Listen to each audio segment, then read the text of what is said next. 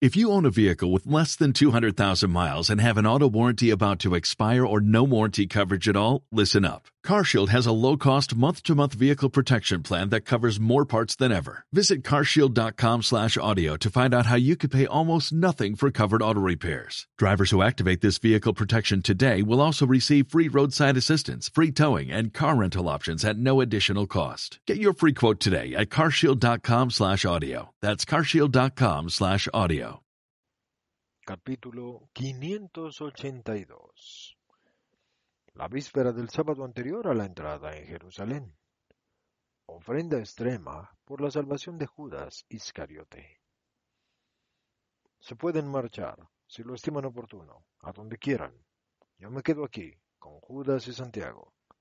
Tienen que venir las discípulas, dice Jesús a sus apóstoles, que están reunidos en torno a él, bajo el pórtico de la casa, y añade, pero estén aquí antes de la puesta del sol y sean prudentes. Traten de pasar desapercibidos para evitar las represalias contra ustedes. Yo no, yo me quedo. ¿Qué tengo que hacer en Jerusalén? dice Pedro. Yo sí que voy. Mi padre seguro que me espera. Quiere ofrecer el vino. Es una antigua promesa, antigua, pero mantenida como siempre. Y es que mi padre es un hombre honesto, Van a ver que vino en el banquete pascual. Los viñedos de mi padre en Ramá, célebres en la comarca, dice Tomás. También estos de Lázaro son vinos extraordinarios. Se me ha quedado grabado el banquete de las enseñas, dice involuntariamente goloso Mateo. Pues entonces mañana, más que nunca, se te refrescará el recuerdo porque creo que para mañana Lázaro va a disponer de una gran cena y he visto unos preparativos, dice Santiago de Cebedeo. Sí. ¿Vendrán también otros? pregunta Andrés. No, se lo he preguntado a Maximino y me ha contestado que no. Ah, eh, porque en el caso contrario me pondría la túnica nueva que me ha mandado mi mujer, dice Felipe. Yo me la pondré. Quería hacerlo para la Pascua, pero me la voy a poner mañana. Sin duda estaremos más tranquilos aquí mañana que no dentro de unos días, dice Bartolomé, e interrumpe sus palabras pensando. Yo me he visto con ropa nueva para la entrada en la ciudad. ¿Y tú, maestro? pregunta Juan. Yo también. Me pondré la túnica teñida de púrpura. Parecerás un rey, dice admirado el predilecto, que ya lo ve, con el pensamiento, vestido con esa túnica espléndida. Sí, pero si no hubiera sido por mí, esa púrpura la he procurado yo hace años, se jacta el Iscariote. ¿De verdad? No lo habíamos pensado. El maestro es siempre tan humilde. Demasiado y ahora es el momento de que sea rey. Basta de esperar. Si no es rey de tronos, al menos que lo sea por su dignidad y tenga vestiduras acordes con su grado. Yo estoy en todo. Tienes razón, Judas. Tú tienes conocimiento del mundo. Nosotros somos unos pobres pescadores, dicen humildemente los del lago, y como siempre sucede a la luz del mundo, la falsa crepuscular luz del mundo, la aleación de la baja ley del metal de Judas, parece el metal más noble que el vasto pero puro y sincero y honesto oro de los corazones galileos.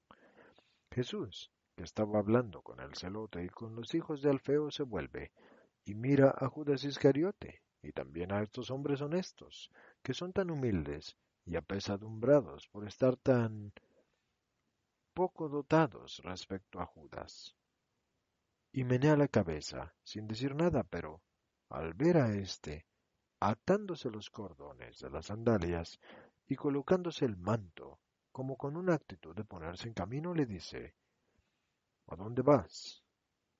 A la ciudad. He dicho que te retengo aquí con Santiago. Ah, pensaba que te referías a Judas tu hermano. Entonces yo ah, soy como un prisionero. Ja, ja. Y se ríe con una mala compostura. Betania no tiene cadenas ni rejas. Al menos eso creo. Tienes solo el deseo de tu maestro. Y yo estaría muy contento de estar prisionero de su deseo. Observa el celote. Claro, yo estaba de broma. Es que em, quisiera tener noticias de mi madre. Seguro que han llegado a Jerusalén peregrinos de Keriot y... No. Dentro de dos días estaremos todos en Jerusalén. Ahora tú te quedas aquí, dice autoritario Jesús. Judas no insiste, se quita el manto diciendo, ¿y entonces quién va a la ciudad? Sería conveniente saber también cómo están los ánimos, lo que hacen los discípulos. Quería también informarme a través de amigos. Ah, se lo había prometido a Pedro. No importa, te quedas. No es necesario nada de eso que dices. No es estrictamente necesario. Pero sí va Tomás. Maestro, también yo quisiera ir, porque también lo he prometido. Tengo amigos en casa de Anás, y dice Juan. ¿Irías allí, hijo mío? ¿Y si te apresan? Pregunta Salomé, que se ha acercado. Si me apresan, pues ¿qué he hecho de malo? Nada y por tanto no debo temer al Señor. Por eso, aunque me apresen, no me echaré a temblar. Oh, el leoncito arrogante, ¿no te vas a echar a temblar? Pero no sabes cómo nos odian. Apresarnos significa la muerte, ¿eh? Dice Judas Iscariote, queriendo amedrentar. ¿Y tú entonces, por qué quieres ir? ¿Es que tú tienes la inmunidad? ¿Qué has hecho para tenerla? Dímelo y yo también lo haré. Judas reacciona con un ademán de miedo y de ira, pero el rostro de Juan es tan nítido que el traidor se calma y comprende que no hay acechanza ni sospecha en esas palabras y dice Nada he hecho. Lo que sucede es que tengo algunos amigos buenos que están cerca del procónsul. Por eso. Bien, el que quiera venir que venga, dado que ya no llueve. Aquí perdemos el tiempo y quizás para la hora sexta vuelva la lluvia. El que quiera venir, que no se demore, exhorta Tomás. ¿Voy, maestro? pregunta Juan. Ve. Claro, siempre así. Él sí, nosotros sí, yo no. Siempre no. Trataré de tener noticias de tu madre, dice Juan para calmarlo. Y también yo, voy contigo y con Tomás, dice el celote, y añade, mi edad frenará a los jóvenes, maestro, y conozco bien a los de Keriot. Si veo alguno, me acerco a él y te traeré noticias de tu madre, Judas. Sé bueno y estate tranquilo, es la Pascua, Judas. Todos sentimos la paz de esta fiesta y la alegría de esta solemnidad. ¿Por qué quieres ser tú solo, el que esté siempre tan inquieto y tan sombrío y tan mal contento y sin paz? Pascua significa el paso de Dios. Pascua es para nosotros los hebreos fiesta de liberación y de un duro yugo. Nos liberó de él Dios Altísimo. Y ahora no pudiendo repetir el antiguo acontecimiento, permanece su símbolo individual, Pascua, liberación de los corazones, purificación, bautismo. Puedes decir con la sangre del cordero para las fuerzas enemigas que no causen el mal al que lleve su señal. Y qué hermoso es empezar el nuevo año con esta fiesta de purificación y de liberación y de adoración a Dios, Salvador nuestro. Oh, Perdona, maestro, he hablado cuando en realidad habría debido guardar silencio porque estás tú, para corregir nuestros corazones. Eso es lo que estaba pensando yo, Simón. Justo eso, que ahora tengo dos maestros en vez de uno. Y me parecían demasiados, dice airado Judas Iscariote. Pedro. Ah, Pedro, esta vez no se puede contener y reacciona.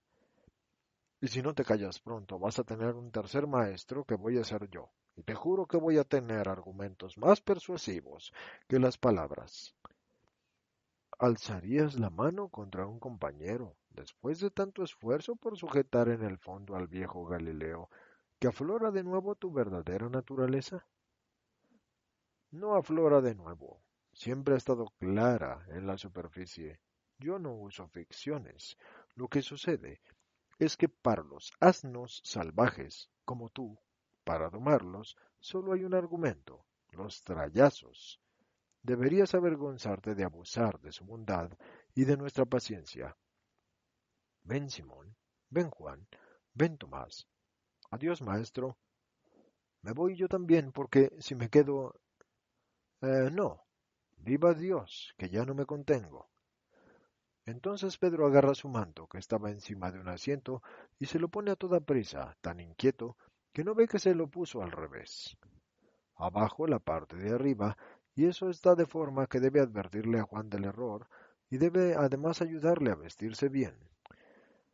Y se marchan a toda prisa, pegando un fuerte golpe con el pie en el suelo, para descargar así un poco de su ira, porque parece un torillo encabritado.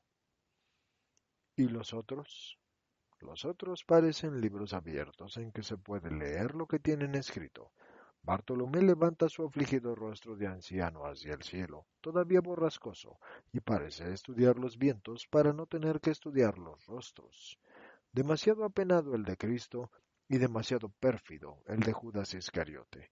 Mateo y Felipe miran a Judas Tadeo, que tiene fosforescencias de ira en sus ojos, tan parecidos a los de Jesús, y toman la misma decisión y lo ponen en medio de ellos y lo incitan a salir hacia el paseo interior que lleva a la casa de Simón, diciendo, Tu madre nos requería para aquel trabajo. Ven también tú, Santiago de Zebedeo.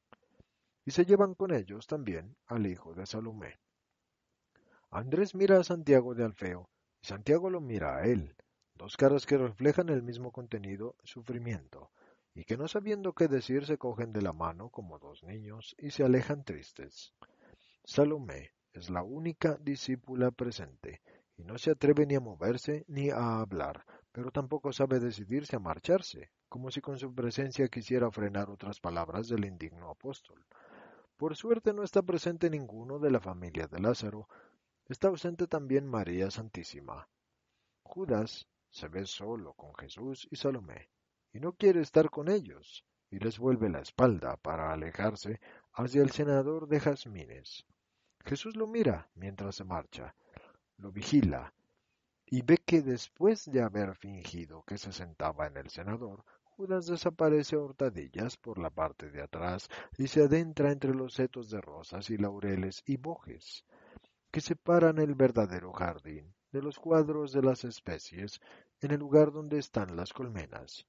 Por allí se puede salir por una de las puertas secundarias abiertas en las paredes del vasto jardín, que es un verdadero parque, que por dos lados termina en setos altísimos, dobles como una avenida y abiertos por cancillas acá o allá, para poner en comunicación al jardín con los prados y campos y matas de árboles frutales y olivares, y también con la casa de Simón, y que prolongan el jardín en las tierras, teniendo a éstas y a aquel unidos y separados al mismo tiempo. Y por los otros dos tiene gruesas paredes que se abren a dos caminos, uno secundario y otro de primer orden, en que desemboca el secundario, que cortando a Betania prosigue hacia Belén. Los ojos de Jesús, que se alza cuanto puede y se mueve cuanto necesita para ver lo que hace Judas Iscariote, echan llamas. María Salomé los ve e intuye aunque por su estatura poco alta no puede ver, intuye lo que sucede hacia el extremo del parque y susurra, Misericordia de nosotros, Señor. Jesús oye ese suspiro y se vuelve un instante para mirar a esta buena y sencilla discípula que puede haber tenido un pensamiento de soberbia materna al pedir el lugar de honor para sus hijos, pero que al menos podía hacerlo porque ellos son buenos apóstoles. A esta discípula que aceptó humildemente la corrección del maestro sin ofenderse y sin alejarse de él, es más, que se hizo más humilde y más servicial respecto al maestro, al que sigue como una sombra, basta con que pueda hacerlo, respecto al maestro cuyas más pequeñas expresiones estudia para poder, si puede, adelantarse a sus deseos y darle alegría. Y también ahora la buena y humilde Salomé trata de consolar al maestro y de aplacar la sospecha que le hace sufrir, diciendo, ¿ves? No se marcha lejos. Ha dejado ahí su manto y no lo ha recogido. Irá por los prados a descargar su estado de ánimo. Nunca iría Judas a la ciudad sin estar perfectamente arreglado. Hasta desnudo iría si quisiera ir, y así es. Mira, ven aquí. Está tratando de abrir la cancilla, pero está cerrada, y llama a un criado de las colmenas. Entonces Jesús grita fuerte, Judas, espérame, tengo que hablar contigo. Y quiere ponerse en camino. Por el amor de Dios, Señor, voy a llamar a Lázaro, a tu madre. No vayas solo, Judas. Jesús aún está caminando rápido y se vuelve un poco y dice, te ordeno que no lo hagas. Al contrario, guarda silencio con todos. Si preguntan por mí, di que yo he salido con Judas. Ok, he ido cerca. Y si vienen las discípulas, que esperen porque vuelvo pronto. Salomé no reacciona, pero tampoco lo hace Judas Iscariote. Y ella, junto a la casa, y él, junto a la cerca, se quedan en el sitio donde la voluntad de Jesús los ha detenido. Y lo miran, ella mientras se aleja y él mientras se acerca. Abre la puerta, Jonás. Yo salgo un poco con mi discípulo. Si te quedas por aquí no hace falta que la cierres cuando salgamos, porque vuelvo pronto, dice con bondad al criado agricultor, que se había quedado sin saber cómo reaccionar con la voluminosa llave en la mano. El portillo de hierro, pesado, chirría al abrirse, de la misma forma que rechina la llave para mover el dispositivo. Una puerta que se abre raras veces, dice el criado sonriendo. Claro, em, te has oxidado. Cuando uno está ocioso, se deteriora, y la herrumbre y el polvo, y los gamberros. Ah, a nosotros nos pasa lo mismo. Si no trabajamos continuamente nuestra alma. Muy bien, Jonás, has tenido un pensamiento sabio muchos rabíes te lo van a envidiar. Eh, son mis abejas las que me lo sugieren. Y tus palabras, verdaderamente son tus palabras, pero luego también las abejas que me las hacen comprender. Porque nada carece de voz si se sabe oír. Y yo digo que si ellas, que son abejas, obedecen la orden del que las ha creado, y son animalitos que no sé dónde pueden tener el cerebro y el corazón, yo que tengo corazón y cerebro y espíritu, y que oigo al Maestro, también deberé saber hacer lo que hacen ellas, y trabajar continuamente, y hacer siempre lo que el Maestro dice que hay que hacer, y poner así hermoso mi espíritu, y esplendoroso, sin la herrumbre ni polvo, ni barro, y sin pajas que hayan metido en él las cerraduras de los enemigos infernales, ni tampoco piedras, ni otras acechanzas. Es exactamente como dices, imita tus abejas y tu alma será una rica colmena llena de preciosas virtudes, y Dios descenderá a recrearse en ella. Adiós, Jonás, la paz sea contigo. Y pone la mano en la cabeza entrecana del criado que está frente a él, inclinado, y sale al camino en dirección hacia los prados de trébol rojo, que son prados hermosos como alfombras tupidas y gruesas, de colores verde y carmesí, donde las abejas, volando de flor en flor, introducen los reflejos y los zumbidos. Cuando están suficientemente lejos de la cerca como para no ser oídos por nadie que estuviera en el jardín de Lázaro, Jesús dice, ¿Has oído a ese criado? Es un labriego, y ya es mucho si sabe leer alguna palabra. Y no obstante, lo que ha dicho habría podido salir de mis labios sin que mis palabras de maestro parecieran necias. Ese hombre siente que hay que velar para que el espíritu no se vea corrompido por sus enemigos. Yo, por esos enemigos, te retengo a mi lado, y tú me odias por esto. Quiero defenderte de ellos y de ti mismo, y tú me odias. Te ofrezco el medio para salvarte, y puedes hacerlo todavía, y tú me odias. Te lo digo una vez más. Vete, Judas, Vete lejos. No entres en Jerusalén. Estás enfermo. Y no es mentira el decir que estás tan enfermo que no puedes participar en la Pascua. Harás la Pascua suplementaria. La ley permite hacer la Pascua suplementaria cuando una enfermedad u otra grave razón impiden hacer la Pascua solemne. Le voy a pedir a Lázaro, porque es un amigo prudente y no preguntará nada, que te lleve hoy mismo al otro lado del Jordán. No. Te he dicho muchas veces que me echaras, pero no has querido. Ahora soy yo el que no quiere. ¿No quieres? ¿No quieres salvarte? ¿No tienes piedad de ti mismo? ¿No tienes piedad de tu madre? Deberías decirme, ¿no tienes piedad de mí?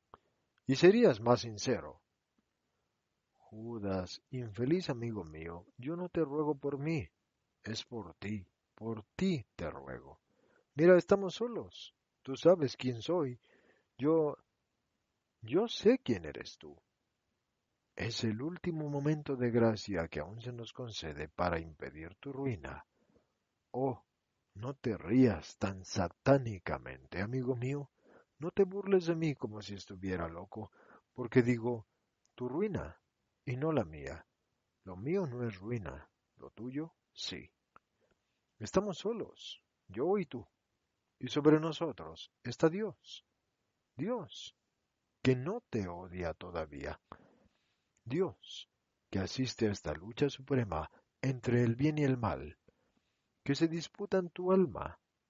Sobre nosotros está el empíreo, observándonos, ese empíreo que pronto se llenará de santos, que ya, en su lugar de espera, sienten la emoción, porque presienten la alegría. Judas, entre ellos está tu Padre, era un pecador, no está. Sí, era un pecador, pero no era un réprobo. Por eso la alegría se acerca también a él. ¿Por qué quieres causarle un dolor en medio de su alegría? Está al margen del dolor, está muerto. No, Judas, no está al margen del dolor. No está al margen del dolor, te lo repito. Lo que sí está es al margen del dolor de verte a ti culpable, a ti. Oh, no me arranques esa palabra. Sí, hombre, dila. Yo hace meses que me la digo a mí mismo. Reprobo. Lo sé. Ya nada puede ser cambiado. Todo, Judas. Yo lloro. ¿Quieres pues hacer brotar tú las extremas lágrimas del hombre? Judas, te lo ruego, piensa, amigo. El cielo asciende a mi oración. Tú, tú, ¿me dejarás orar en vano? Piensa que delante de ti, orando, tienes al Mesías de Israel, al Hijo del Padre. Judas, escúchame. Detente mientras aún puedes. No, y Jesús se tapa la cara con las manos y se deja caer en el linde del prado. Llora sin clamor, pero llora mucho, y sus hombros se estremecen con los profundos sollozos. Judas lo mira ahí, a sus pies, destrozado llorando, y por el deseo de salvarlo, y siente un momento de piedad. Dice, dejando el tono duro de verdadero demonio que tenía antes, no puedo irme, porque he dado mi palabra. Jesús alza su cara llena de aflicción y le interrumpe. ¿A quién? ¿A quién? A unos pobres hombres. Y de ellos, de aparecer sin honor ante ellos, ¿te preocupas?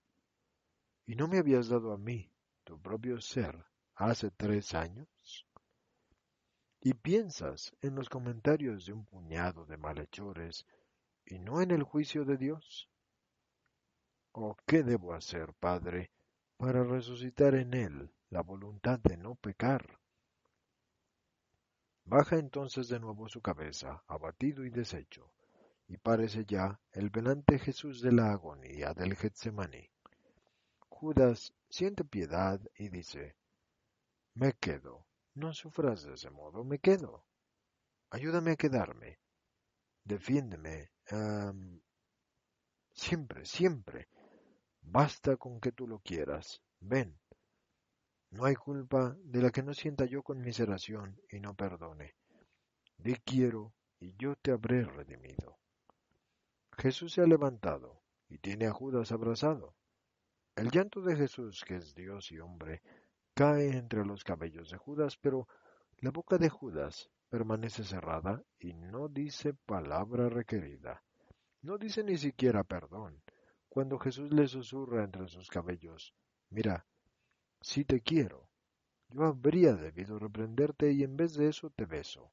Yo tendría el derecho de decirte que le pidieras perdón a Dios, y yo solo te pido que tengas el deseo del perdón.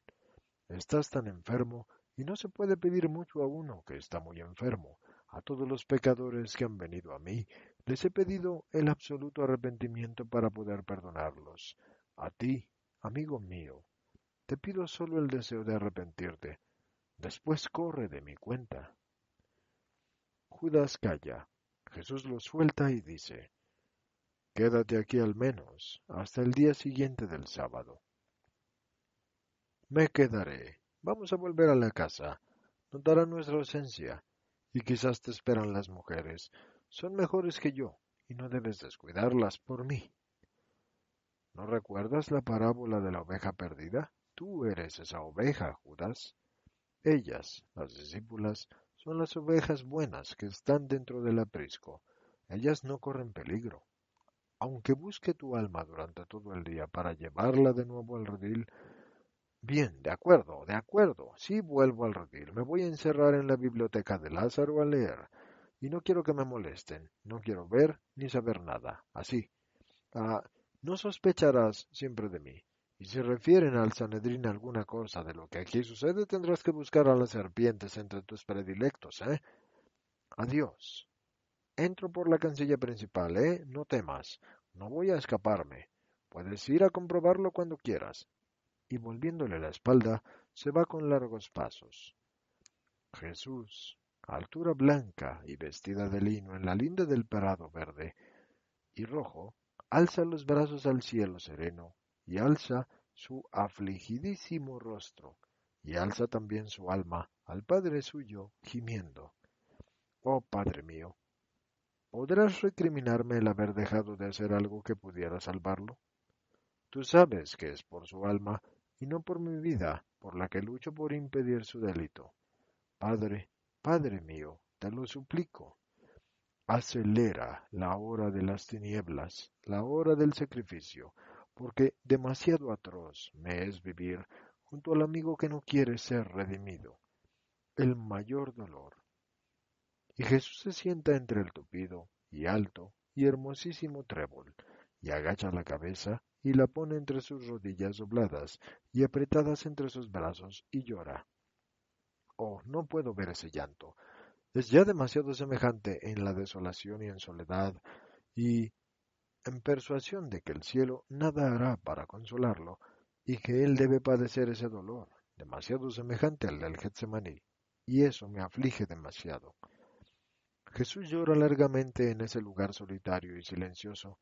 Testigos de su llanto son las abejas de oro, el trébol que emana la fragancia y que se mece lentamente con las ondas de un viento de tormenta, y las nubes, que al principio de la mañana eran como una leve red en el cielo azul, y ahora se han adensado, obscureciendo y sobreponiendo unas a otras, así prometiendo nueva lluvia.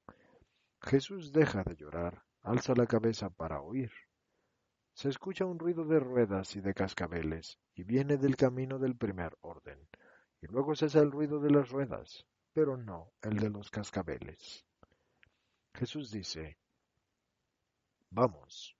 Las discípulas ellas son fieles. Padre mío, hágase como tú quieres. Te ofrezco el sacrificio de este deseo mío de Salvador y de amigo. Está escrito, Él lo ha querido. Es verdad, pero deja, Padre mío, que continúe mi obra por Él hasta que todo termine. Ya desde ahora te digo, Padre, cuando oré por los pecadores siendo ya víctima impotente por la acción directa, Padre, toma tú mi sufrimiento y presiona con él en el alma de Judas. Sé que te pido algo que la justicia no puede conceder, pero de ti han venido la misericordia y el amor, y tú los amas, a estos que de ti vienen y que son una sola cosa contigo.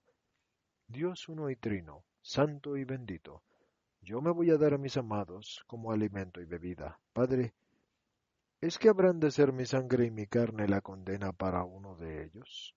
Padre, ayúdame. Un germen de arrepentimiento en ese corazón. Padre, ¿por qué te alejas? ¿Ya te alejas de tu verbo que ora? Padre, es la hora, lo sé. Hágase tu bendita voluntad, pero deja en tu Hijo, en tu Cristo, en quien por insondable decreto tuyo disminuye en esta hora la visión segura del futuro. Y no te digo que esto sea crueldad, sino piedad tuya hacia mí. Deja en mí la esperanza de salvarlo aún. Oh, Padre mío, lo sé, lo he sabido desde que yo soy. Lo he sabido desde que no solo verbo, sino hombre, vine a la tierra. Lo he sabido desde que encontré al hombre en el templo. Siempre lo he sabido. Pero ahora, oh, ahora me parece una gran piedad tuya, Santísimo Padre. Me parece como si fuera solo un horrendo sueño, suscitado por su comportamiento pero que no fuera lo ineluctable, y es como si pudiera seguir esperando, esperando siempre, porque infinito es mi sufrir e infinito será el sacrificio. Es como si pudiera hacer algo también por él. Ah, estoy delirando. Es el hombre el que quiere esperar esto. El Dios que está en el hombre, el Dios hecho hombre, no se puede hacer ilusiones. Se alejan las ligeras nieblas que me ocultaban un momento el abismo, el abismo ya abierto para atrapar a aquel que prefirió las tinieblas a la luz. Piedad. El hecho de ocultármelo es piedad. Piedad también es el hecho de mostrármelo, ahora que me has reconfortado. Sí, Padre, también esto todo, y seré misericordia hasta el final, porque esta es mi esencia. Sigue orando en silencio, con los brazos abiertos en cruz. Su rostro deshecho se va serenando para tomar un aspecto de paz augusta. Se hace casi luminoso, una luz de alegría interior, aunque en sus labios cerrados no haya sonrisa. Es la alegría de su espíritu en comunión con el Padre, lo que resuma por los velos de la carne y borra los signos que el dolor ha excavado y dibujado en ese enflaquecido y espiritualizado rostro que se ha ido mostrando en el Maestro en la medida en que él se iba adentrando en el dolor y hacia el sacrificio. No es ya un rostro de la tierra el rostro de Cristo en estos últimos tiempos mortales suyos y ningún artista será nunca capaz de darnos, aunque el Redentor al artista se le mostrara, ese rostro de hombre Dios, cincelado en lo sobrenatural y en sobrenatural belleza, por el amor y el dolor, perfectos y completos. Jesús está de nuevo en la puerta de la cerca y entra. La cierra con el cerrojo y se adentra hacia la casa. El criado de antes lo ve y acude presuroso a tomar la voluminosa llave que Jesús tiene en sus manos. Continúa. Ve a Lázaro que dice, Maestro, han venido las mujeres y las he pasado a la sala blanca, porque en la biblioteca está Judas leyendo con un aspecto atribulado. Lo sé. Gracias por las mujeres. ¿Son muchas? Juana, Nique, Elisa y Valeria con Plautina y otra amiga Oliverta, no lo sé, de nombre Marcela, y una anciana que dice que te conoce, Ana de Meron, y luego Analía, y con ella otra, jovencita, de nombre Sara. Están con las discípulas tu madre y mis hermanas. ¿Y esas voces de niños? Ana ha traído a los hijos de su hijo, Juana trajo a los suyos, y Valeria trajo a la suya. Los he llevado al patio interno.